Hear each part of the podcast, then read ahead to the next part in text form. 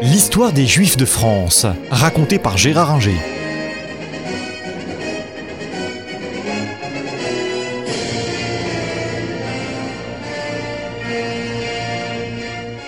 « 1815, Napoléon est battu par Sainte-Hélène et c'est le retour des Bourbons.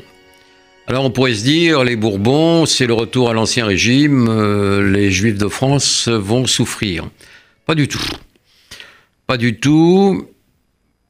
Louis XVIII, en 1818, euh, c'est-à-dire à la fin des dix ans prévus par Napoléon pour euh, ce qu'on a appelé les décrets infâmes et la date pour y mettre fin, Louis XVIII y met fin.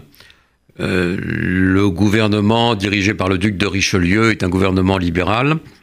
Et malgré quelques protestations des ultras, des ultras-royalistes, le gouvernement et Louis XVIII mettent fin à ces décrets et donc les juifs sont purement et simplement des citoyens comme les autres. Ils vont connaître euh, sous la Restauration une liberté de culte totale. Euh, Charles X s'est même rendu, quand il était encore comte d'Artois, dans la synagogue de, de, Bordeaux. Et ils vont quitter souvent leur habitat traditionnel euh, de village en Alsace ou en Lorraine pour aller vers les grandes villes. Pareil dans le Midi, il y a peu de juifs qui restent par exemple à Avignon et dans le comtat venessin et ils vont à Marseille, à Montpellier, à Nîmes comme les Juifs d'Alsace vont vers les grandes villes de Strasbourg, de Colmar et de Mulhouse, et comme beaucoup de tous ces Juifs, d'où qu'ils viennent en France, vont à Paris où la population juive euh, se développe considérablement.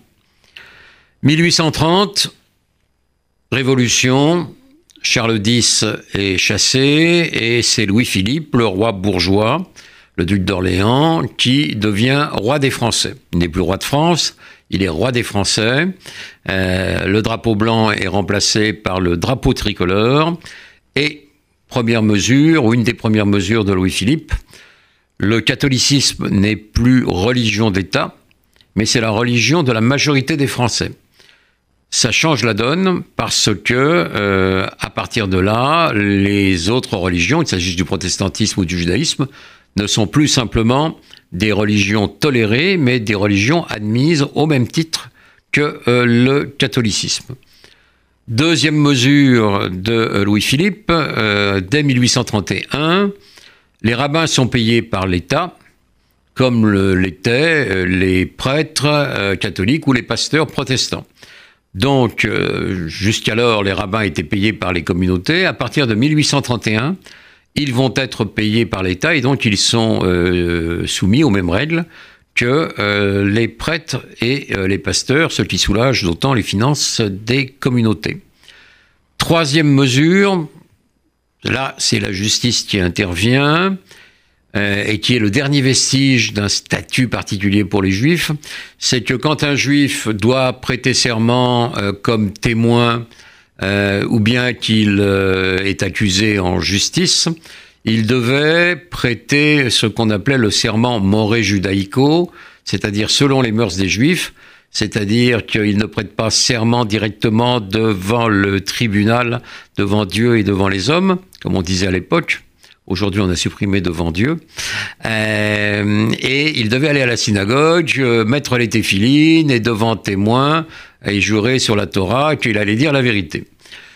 En 1839, un rabbin euh, qui s'appelait Isidore refuse de prêter ce type euh, de serment. Il est défendu par euh, un avocat juif qui est Crémieux et il gagne en 1846 devant la Cour de cassation qui décide que les Juifs n'ont plus de serment spécial à prêter, ils prêtent le serment comme les autres Français euh, devant le tribunal en levant la main droite et en disant je le jure. Euh, donc 1846 c'est fini FI NI, il n'y a plus euh, la moindre distinction entre les Juifs français et les autres Français.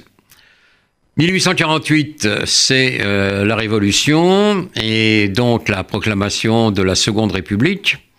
C'est Lamartine qui proclame la République euh, et qui défend le drapeau tricolore contre le drapeau rouge euh, du haut du balcon de l'hôtel de ville. Et dans son gouvernement, pour la première fois, il y a deux ministres juifs, Goucho aux finances, qui vient de Metz, et Crémieux, qui vient, lui, du Midi, euh, qui devient ministre de euh, la Justice. Donc, pour la première fois en France, des hommes politiques euh, juifs, il y avait déjà quelques députés sous la monarchie de Juillet, des hommes politiques juifs deviennent ministres. La Seconde République dure quatre ans. Louis-Napoléon, qui a été élu président de la République, devient président pour dix ans après le coup d'État du 2 décembre 1851, puis empereur un an plus tard. Euh, Louis-Napoléon n'a aucune prévention à l'égard euh, des Juifs. Euh, il travaille avec beaucoup de Juifs, ça c'est sûr, avec Fould, qui certes s'est converti au protestantisme, mais qui devient son ministre des Finances. C'est l'époque où les Juifs occupent des rôles essentiels dans euh, le développement de la banque en France. Les Rothschild occupent la première place. Les Pereire sont également euh, très euh, présents et ont de bons rapports, euh, selon les périodes d'ailleurs en fonction de leurs intérêts, avec euh, l'administration impériale et l'empereur lui-même qui vient euh, dîner un soir dans le château des Rothschild à Ferrières en 1862. L'empereur décore de euh, nombreux juifs de la Légion d'honneur, dont en 1852 le rabbin de Bordeaux, euh, Marx. Euh, L'impératrice, euh, contrairement à ce qu'on a pu dire, c'est pas parce qu'elle est catholique qu'elle était antisémite, reçoit aussi des juifs et des juives, décore Rosa Bonheur, la peintre de la Légion d'honneur, elle est juive. L'époque est marquée par beaucoup d'actrices juives, Rachel d'abord, puis Sarah Bernard.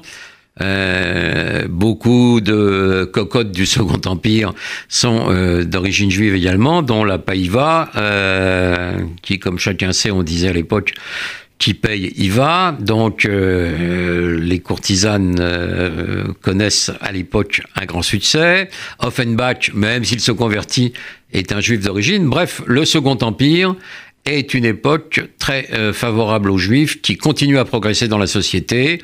On a même un général juif dans le service de santé, c'est vrai, le général euh, Wolf. On a euh, des sous-préfets, pas encore des préfets, ça viendra. Et donc, les juifs s'intègrent complètement euh, à la société française dans cette période heureuse pour eux, qui est le Second Empire et qui voit la construction de nombreuses synagogues, dont celle de la Victoire, la grande synagogue de Paris.